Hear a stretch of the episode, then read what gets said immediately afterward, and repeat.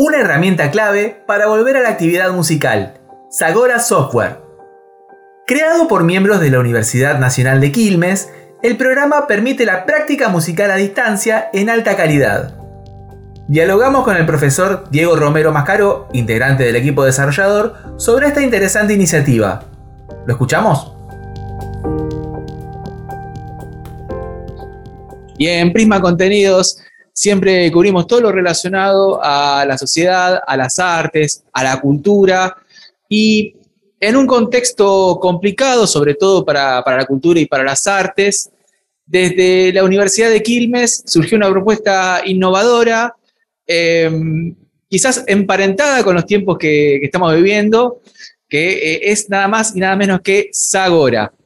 ¿De qué se trata Sagora? Nos va a comentar justamente uno de los integrantes de este hermoso proyecto, que es el profesor Diego Romero Mascaró. Diego es eh, docente, investigador de la Universidad Nacional de Quilmes y también es director de la Escuela eh, de las Artes de la Universidad de, Quilmes y eh, con quien tengo el gusto de hablar mediante Zoom. ¿Cómo estás, Diego? ¿Qué tal, Julián? Buenas tardes. Bien, em, como bien dijimos eh, en la introducción, em, estamos en tiempos donde es complicado por ahí realizar la, actividad artística, la, actividad musical. Em, ¿Cómo surge concretamente esa agora? Bien, imposible, te diría prácticamente, la, sobre todo en, la primera época de la pandemia, la actividad musical. Eh, recordemos que que el 2020 la verdad que fue muy complejo. El 2021 lo sigue siendo, pero el, 2020, el comienzo de la pandemia, sin saber muy bien de qué se trataba, y fueron mucho tiempo un aislamiento necesario, por supuesto, muy estricto, que hizo que la actividad artística, con muchas otras actividades, se paralizara por completo.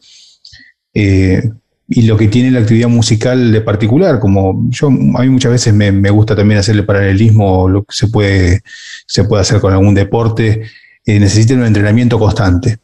Y necesitan un entrenamiento constante no solamente en la, necesidad del estudio, valga la redundancia, de, cada instrumento en sí mismo, cada músico, cada música que pueda practicar en su casa, sino también aquellas agrupaciones que tocan juntos, necesitan tocar juntos, necesitan estar en eh, lo que nosotros decimos en música, afiatados, ¿no? bien afinados, estar en, sintonía permanente, y eso es entrenamiento, eso es tiempo de ensayo, básicamente.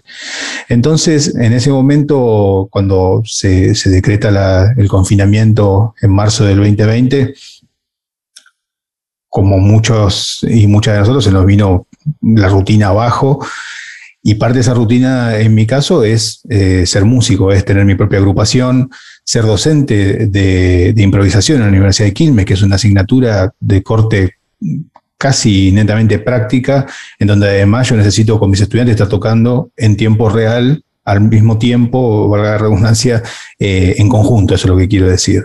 No, me sirve simplemente hacer uno a uno o que me manden ejercicios individuales, sino que necesitamos trabajar en conjunto. Entonces, lo que nos agarró a nosotros muy bien parados, al equipo de, que hoy está involucrado en Sabora Software, principalmente al doctor Esteban Calcaño y, a mí y a Nicolás Rodríguez Altieri, pero sobre todo Esteban y yo veníamos trabajando ya en hacer música a través de Internet desde hacía muchos años atrás. ¿Qué significa eso? Que, que ya teníamos todo un proceso de investigación ya resuelto. Entonces, no es que a partir de la pandemia tuvimos que ponernos a ver de qué se trataba esto de hacer música a distancia, sino que ya lo veníamos haciendo desde el año 2015. Veníamos haciendo conciertos todos los años con la Universidad de Nueva York en Estados Unidos, por ejemplo. También lo hicimos con la Universidad de las Artes de La Habana.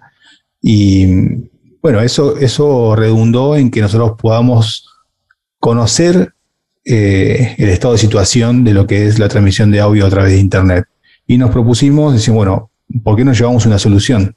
Porque seguramente va a haber mucha gente que esté necesitando tener una herramienta para al menos poder seguir entrenándose. Por lo menos eso, eso fue como nuestra primera hipótesis, nuestra primera premisa. Además, eh, en un contexto en donde, bueno, eh, fue el auge de plataformas como Meet, como Zoom, que eh, si bien para, bueno, prácticas como la que estamos haciendo ahora, una entrevista o clases de otra índole, sirven, quizás para la práctica musical, en donde uno necesita estar coordinado, a tiempo, por ahí no resultan del todo prácticas. en ese sentido, ¿cuáles son las ventajas que tiene Sagora? Bien, yo no te diría ni siquiera que resultan de todo prácticas, sino que resulta imposible hacer una práctica musical de en serio con estas plataformas que funcionan muy pero muy bien para otras circunstancias, para lo que fueron pensadas, que es como vos bien decías, una entrevista, una teleconferencia, donde una persona habla, el resto escucha. Pero cuando ya muchas personas quieren hablar al mismo tiempo, y esto le ha pasado a muchísima gente, todos y todas hemos estado atravesados por, por esta situación de pantallas en este, en este tiempo pandémico. Y cuando hay una conversación y mucha gente quiere hablar al mismo tiempo, ¿qué es lo que sucede? Tienen dos factores principales. Una es lo que se llama la latencia, el delay, es decir, yo hablo, pero tarda un tiempo en llegar el sonido la imagen, en este caso, al otro lugar. Y después tiene otra particularidad que es lo que se conoce como cancelación de señal. ¿Qué es lo que hacen estas plataformas como Google Meet, Zoom, Jitsi o cualquiera de ellas?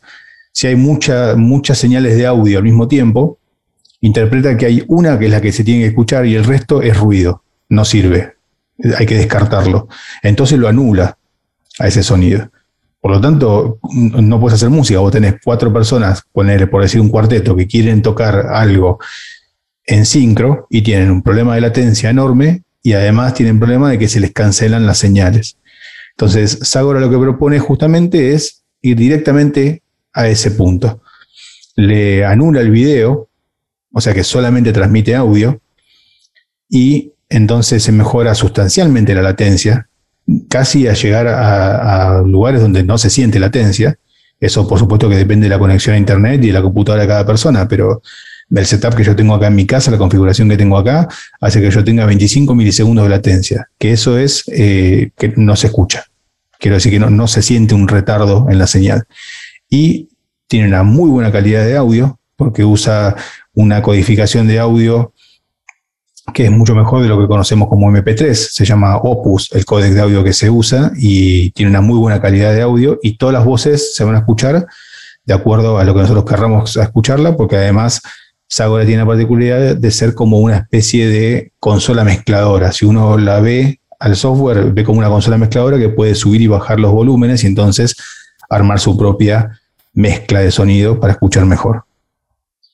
Y a partir del lanzamiento, que tuvo una exposición fenomenal, eh, múltiples descargas, no solamente en Argentina, eh, en todo el mundo. Em, dos preguntas en una. La primera, eh, ¿cuál es la devolución que te fueron haciendo otros miembros de, la comunidad artística, de la comunidad musical? No solamente lo que es el ámbito académico propiamente dicho, y también, ¿cómo evaluas vos que es eh, el impacto de, esta plataforma en la actividad eh, artística, musical, académica? Bueno, las devoluciones hubieron muchas porque, como vos bien decías, fueron muchas las descargas del software, muchísima gente usándolo o al menos probándolo. Eh, nos hemos dado cuenta también de que eh, nuevamente se ve una desigualdad enorme en nuestro territorio en cuanto al acceso a las tecnologías, entonces eso hizo que mucha gente quiera probar ahora, pero que no pueda realmente tener una experiencia acorde a lo que el programa le propone. Porque, por ejemplo, no, no está todavía disponible para dispositivos móviles, porque si no tienes una buena conexión a Internet, vas a escuchar con latencia. Si no tienes placa de sonido, entonces la calidad de sonido por ahí no es tan buena, porque es la placa mínima que puede traer una laptop, por ejemplo. Este, entonces, siempre fue unas felicitaciones y un agradecimiento enorme al equipo por la iniciativa, por ponerlo de manera gratuita. De todas maneras, nosotros, esto es un código que, o sea, Sagora eh, es posible porque existe un programa que se llama Yamulus y nosotros somos una bifurcación de ese programa. Se conoce un fork, se conoce en técnico, el término técnico. Entonces, eh, eso está basado en código abierto. Por lo tanto, nosotros está el código ahí de Sagora, cualquiera podría venir y montarse en el código de Sagora, que está montado en el código de Yamulus y seguir creciendo en toda la comunidad de lo que es el open source.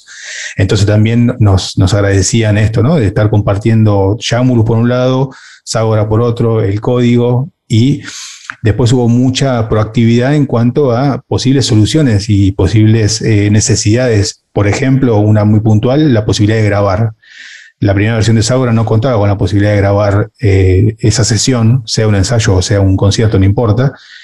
Y después sacamos una versión que podía grabar en multicanal también.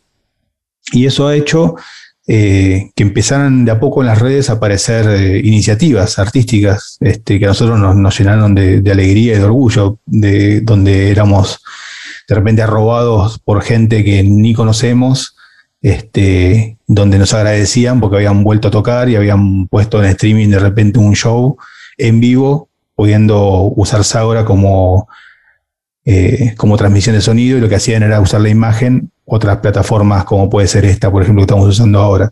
Entonces, si bien se, hay un pequeño desfasaje entre la imagen y el audio, el audio se escucha perfecto. Entonces, da, la sensación de un vivo eh, fenomenal.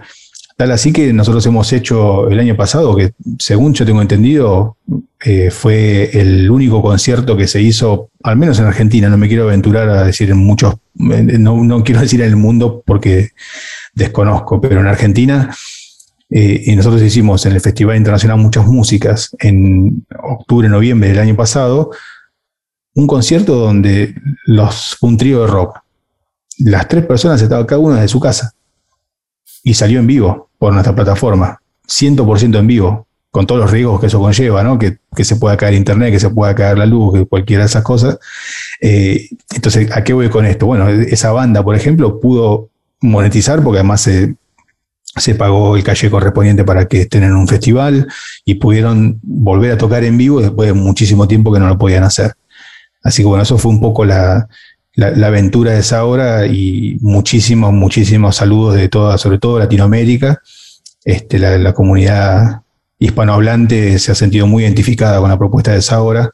Este, y todavía es el día de hoy que sigue habiendo una comunidad Saura muy activa.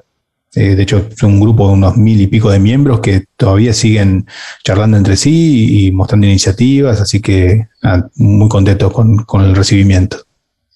Y hay un dato no menor, eh, quizás para la gente que la tengo un poco más clara en informática que yo, eh, el hecho de que optaron por el software libre, que no es una decisión menor, porque convengamos que montar un programa de estas características, que requiere todo un esfuerzo, requiere también toda una inversión, si bien vos comentabas recién que este, nacen a partir de, eh, otro programa, o sea, de, otra institución.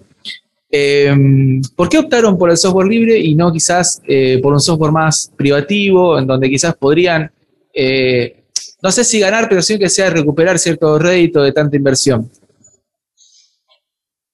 Eh, mira, a mí me parece que tiene que ver también con una postura política de, no, nos pareció en ese momento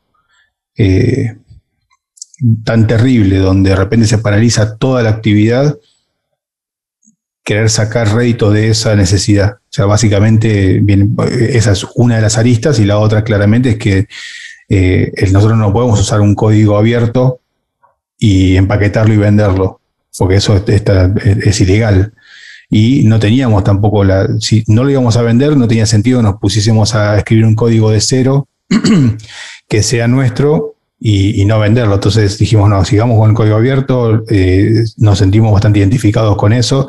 Eso trae también sus, su, su, parte compleja a la hora de, como vos bien lo, lo intuías o lo, lo mencionabas recién, de sostener el proyecto, porque si eso tiene solo con la buena voluntad, es, son proyectos que finalmente terminan cayendo. No se puede sostener el trabajo de la gente sin, sin rédito económico alguno.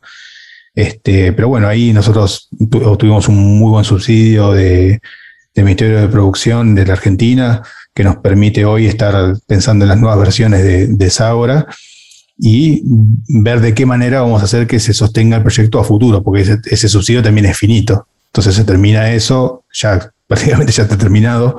Este, se le pagó a mucha gente para que desarrolle, se armó un equipo de desarrollo, se armó un equipo de comunicación, pero esos equipos, para poder sostenerlos, hay que pensar alguna estrategia que permita un ingreso de, dinero para sostener el equipo. Eso es lo que nosotros estamos eh, apuntando, no, no por otra cosa, para poder sostener un producto lo más libre y gratuito posible y que permita seguir mejorándolo. Hay mucho todavía para para mejorar. No, no está resuelto del todo en ningún lugar del mundo todavía este tema y yo creo que nosotros tenemos mucho para dar todavía. Además el tema de que eh, este desarrollo fue hecho por una universidad pública. Eh, nuevamente este tema de eh, la universidad que quizás muchos lo ven como un lugar solamente de, educación, pero que también tiene este costado de, la investigación, del desarrollo, del desarrollo concreto de, avances en este sentido, es lo más gráfico posible. O sea, mirá, tenés un programa que te soluciona un gran problema que eh, lo trae la universidad pública. Totalmente. Sí, sí, bueno, por eso para nosotros esto que te decía de que es una decisión política tiene que ver con eso. Una universidad inserta en el territorio que siempre está pensando de qué manera poder ayudar a, este, a este hermoso país que tenemos. Eh, no, había mucho que dudar al respecto. Es como, no hay, vamos para adelante. Después vemos de qué manera podemos sostener el proyecto, pero la primera decisión es vamos a llevar una solución. Este, así que no, ahí el sistema universitario en, líneas generales y la Universidad de Quilmes en particular es una universidad muy comprometida con su territorio y con su país, entonces no, no había otra chance, o sea, no se nos pasa por la cabeza. Recién mencionaste el hecho de que eh, recibieron un subsidio por parte del Gobierno Nacional, del Estado Nacional. Estamos hablando del programa Soluciona Reactivación de la Economía del Conocimiento. Em, ¿Cómo le llegó la, propuesta? Y también, bueno, ya me dijiste que eso ya tuvo, eh, en su mayor parte ya fue invertido. Sí, eso fue un proyecto que, se abrió, si mal no recuerdo, en julio, agosto del año pasado. O sea, la convocatoria, la presentación del proyecto fue en ese momento. Eh, nosotros nos insistió mucho la Secretaría de Innovación y Transferencia Tecnológica de la universidad en que teníamos un producto que podía competir ahí, porque la lógica de esos subsidios, que son subsidios interesantes en cuanto a cantidad de dinero y que son lo que se conoce un ANR, un aporte no reembolsable, o sea que el Estado invierte y apuesta a que ese producto o esa empresa o esa iniciativa pueda generar desde la economía del conocimiento algún cambio sustancial en nuestro país. Bueno, fueron meses complejos de, escribir el proyecto no es, no es algo sencillo, ¿no? Y también eh, tener un producto más ligado a las artes que compita con productos en ese momento ligados a la salud, con todo lo que significa hoy en día y, y sobre todo imaginemos agosto del 2020. Entonces, por eso estamos sumamente agradecidos con, con el ministerio eh, y con la gente que, tomó las decisiones, que no, ni recuerdo siquiera, no sé sus nombres, pero evidentemente vieron en Saura el potencial que, le estábamos planteando. Y bueno, recién por, cuestiones de, resoluciones y de los tiempos necesarios siempre de la administración pública, este año pudimos empezar a, ejecutar los fondos y estamos ahora en, pleno proceso. De hecho, nuestra idea es que hacia fines de agosto vuelva a estar, podamos sacar una nueva versión de Sagora gracias a, esta inversión que hizo el Estado Nacional. Y miren qué, eh, qué maravilloso que será este proyecto, este hermoso programa desarrollado por investigadores, estudiantes, y docentes de, la Universidad Nacional de Quilmes, de la Escuela de las Artes, de, la universidad, que también han sido nominados para el Festival SIM de Sao Paulo, como en el rubro em, Mejor Proyecto de Innovación en Música y Tecnología. Eh, bueno, primero, ¿cómo, recibieron la nominación? ¿Cómo fue todo esto? Bueno, fue, parte de toda la locura esta de, tener más de 100.000 descargas, de estar en 85 países en todo el mundo, o sea, como una, una vorágine y una ola hermosa de surfear, la verdad. Este, ya habíamos estado invitados en una feria que se hace en Colombia también muy importante, otra en Chile también muy importante, y la feria Sim Sao Paulo es como la más grande de Latinoamérica en todo lo que nuclea al mercado de las industrias culturales ligadas a la música, al sonido. Este, y directamente, así por intermedio de una persona conocida, nos comunicaron que habíamos sido nominados para, para esa categoría, porque bueno, teníamos que hacer también después un video eh, comentando el proyecto, etcétera, etcétera. Y, bueno, lamentablemente no ganamos, pero ya con el hecho de haber sido nominados estamos muy contentos. Aparte, tengamos en cuenta que es un proyecto que no tiene cinco años, eh, apenas creo que pasan el año, tienen ya más de 10.000 descargas, seguramente me estoy quedando re corto con los datos. Porque 100.000, más de 100.000 descargas tenemos ya. Claro, me quedé re corto, no corto, re corto. Eh, y como bien eh, con presencia en muchísimos países del mundo.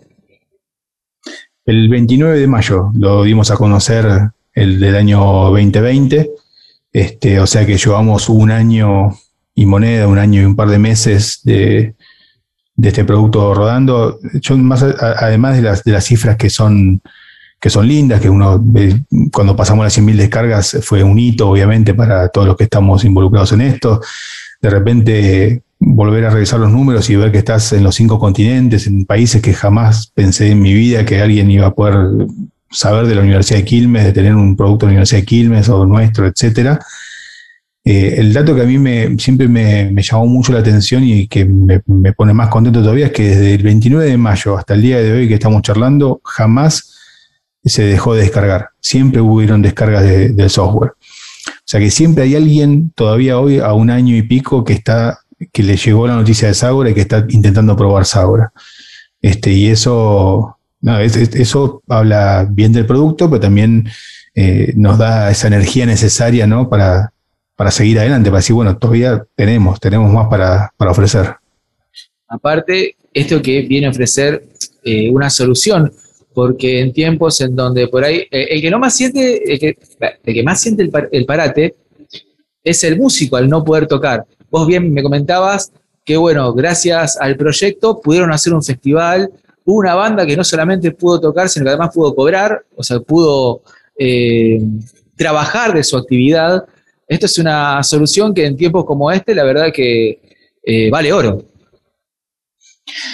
Bueno, es, que eso fue uno de los que de los preceptos que nos propusimos al comienzo, ¿verdad? Es, sí, bueno, a ver de qué manera, ya que está todo paralizado, podemos hacer de que alguien por lo menos pueda dar una clase de música, aunque sea de manera privada. Nosotros sabemos, somos conscientes, me parece, en nuestro país de que la mayoría de las músicas y los músicos no viven de sus regalías, no viven de eh, solamente sus conciertos, sino que la mayoría muchas veces vive de la docencia, vive de dar clases particulares de su instrumento entonces, eh, bueno, por ejemplo, ¿por qué no dar clases particulares por Ságora?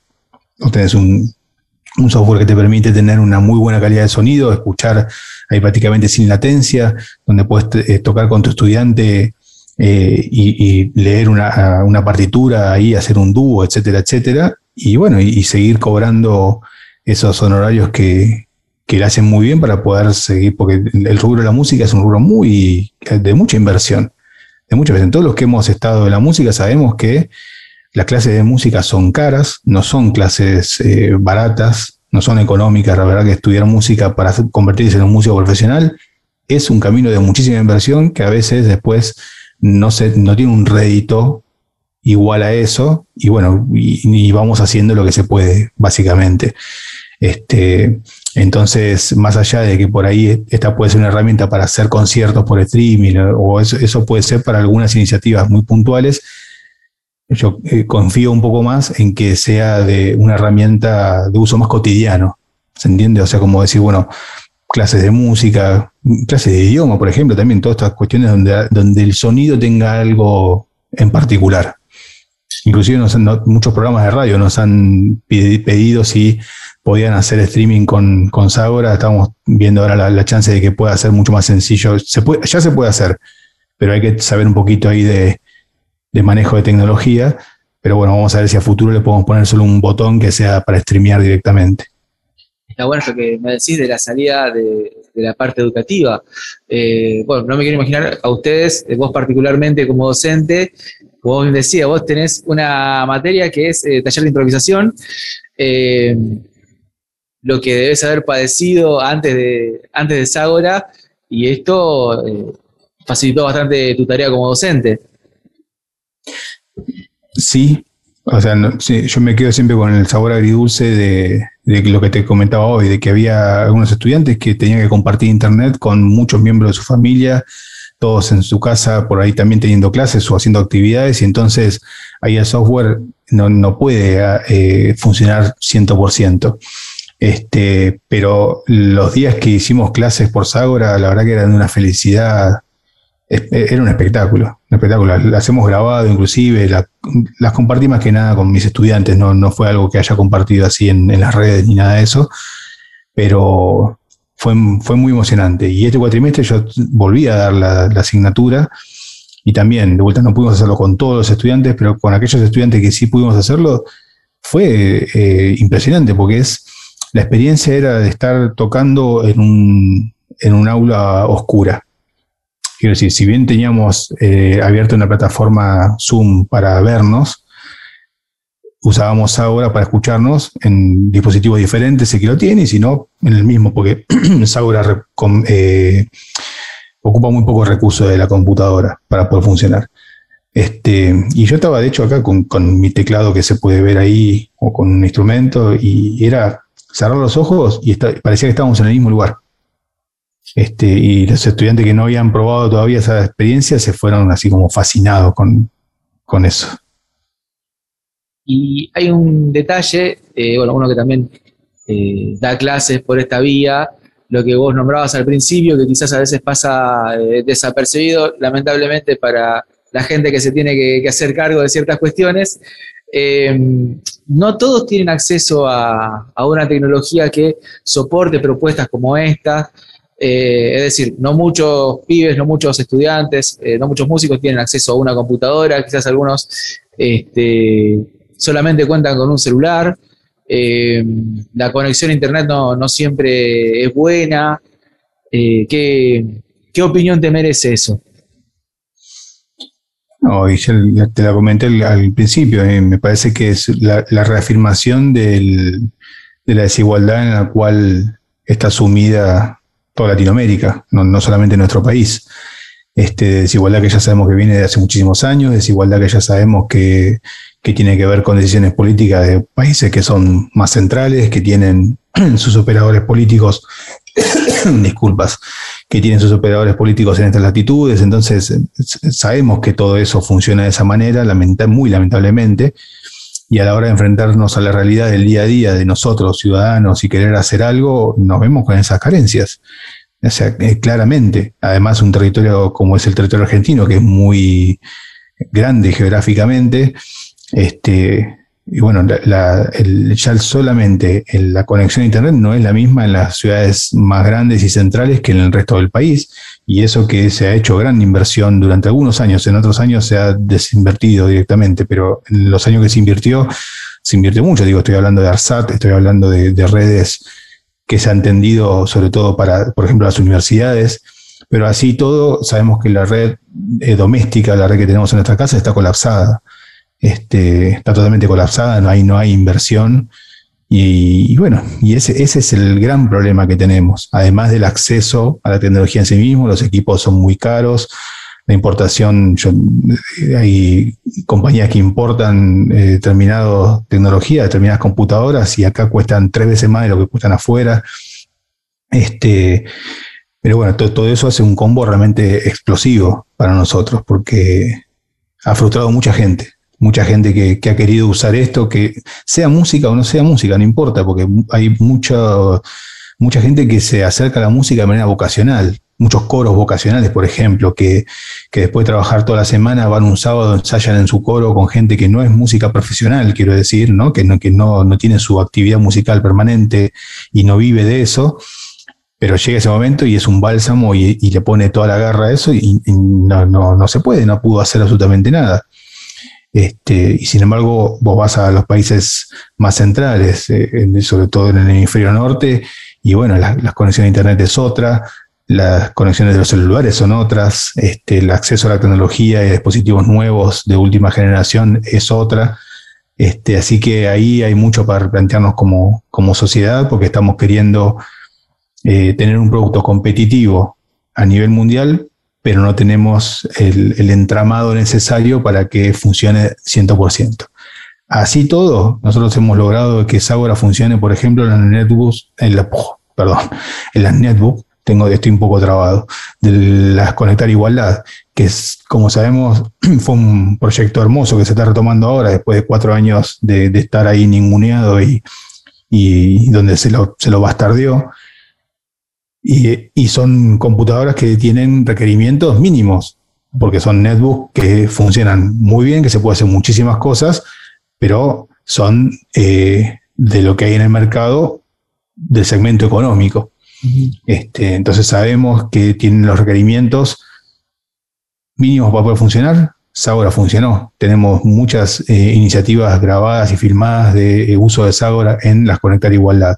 Entonces, nosotros tuvimos en cuenta eso y queremos seguir teniendo en cuenta eso, porque si no, hay decisiones desde el código del programa que vos podés tomar y decir, bueno, mira, mejor hagamos acá que va a funcionar, funciona mejor la latencia, pero sabemos que dejamos afuera millones de gente, de personas acá en Latinoamérica.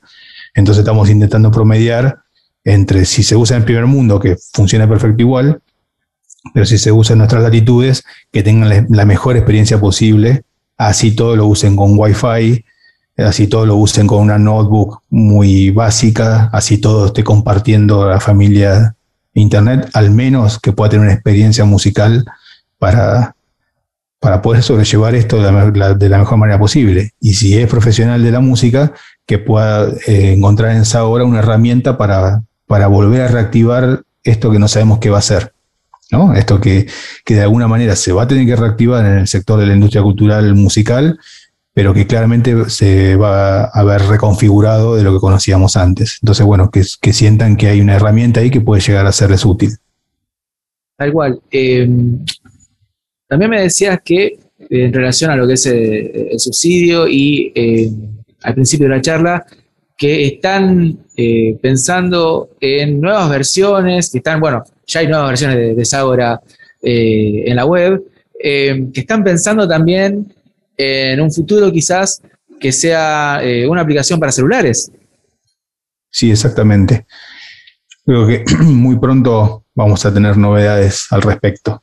Estamos trabajando duro con eso, no es fácil, no es fácil porque de vuelta eso, si, si es con Wi-Fi, siempre va a haber la, problemática del Wi-Fi, si es con 4G, tienen que tener los datos necesarios para, para, eso y depende en qué zona del país estés, funciona mejor o peor pero al menos estas, todas estas personas que estábamos hablando que habían quedado afuera de las primeras versiones de Saura porque solamente para computadores de escritorio, eh, nuestra idea es que tengan alguna experiencia.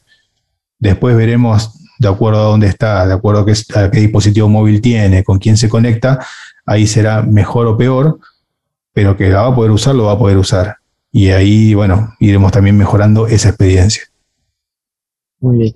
Eh, Diego Romero Mascaró, docente, investigador, eh, desarrollador en parte de este hermoso proyecto que es eh. También mencionamos también a, los otros integrantes de, este proyecto. Sí, bueno, que por suerte ahora ya hay mucha gente, a quienes quiero mencionar siempre, Esteban Calcaño, que es, mi compañero con el cual comenzamos esta aventura y dijimos, bueno, vamos a hacer esto y acá estamos. Este, entonces ahí nosotros convocamos primero a, Nicolás Rodríguez Altieri, entonces que a quien también me gustaría mencionar, que es un egresado de música y tecnología de la Universidad de Quilmes, este, ya un amigo después de tantos años conocerlo primero como estudiante y ahora ya también como compañero de trabajo. Eso es como un núcleo de más, más cerrado de desarrollo. Diego Zurbeta, quien está a cargo siempre de la, de la comunicación y de todo lo que tenga que ver con, con nuestras redes y, bueno, y, esa, parte del entramado, Alejandra Abada, que también, también siempre nos está dando una ayuda terrible, Nico Bastida, y ahora se sumó Ana Bulla, que son también egresados de música y tecnología, que están haciendo los tutoriales y, que también en un comienzo Nico Bastida ha hecho todo de manera desinteresada y nos dado una mano terrible para poder llevar soluciones a la gente que nos preguntaba cómo descomprimo un archivo zip, por ejemplo. Entonces, ¿cómo conecto un micrófono? Bueno, tutorial de cómo conecto un micrófono, tutorial de cómo hago esto, y así fuimos de a poco eh, ayudando. Y así, bueno, hay, más personas que están involucradas hoy en el proyecto, eh, me, olvido de, muchas de ellas, digo, si tengo que seguir mencionando, no, tiene mucho sentido ahora. Este, me parece que Esteban es quien, eh, nada, es la otra persona que podría estar hablando en este momento eh, como yo, porque estamos en un 50 y 50 en, en Ságora desde el comienzo y, seguimos con un 50 y 50 con todas las ganas y todas las pilas puestas para, para armar un equipo cada vez más grande, porque también ese es un sueño que por qué no hacerlo realidad, ¿no? De que esa se pueda transformar en una fuente de trabajo genuina para un montón de gente que esté eh, alrededor del proyecto. Y entonces que el proyecto pueda seguir creciendo, que esa gente pueda tener ahí un ingreso de dinero este, en un momento como este que estamos viviendo, a mí siempre eso me, me ha seducido y me gusta muchísimo, así que ojalá se nos pueda dar. Bien, Diego, eh, desde ya, muchísimas gracias por estos minutos que le has brindado a Prisma Contenidos.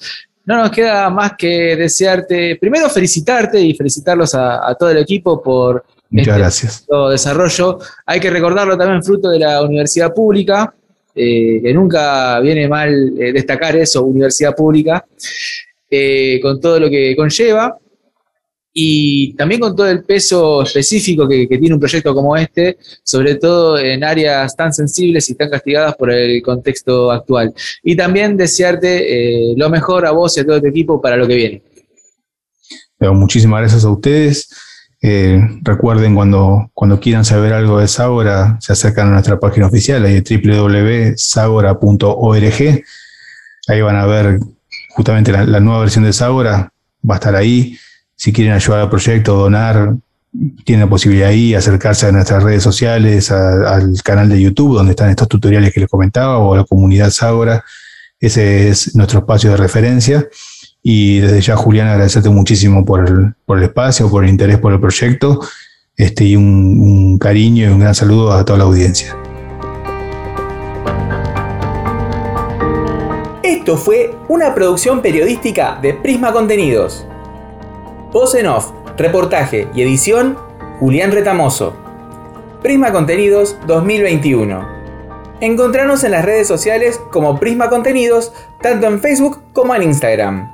Seguinos en Spotify y también en www.prismacontenidos.com.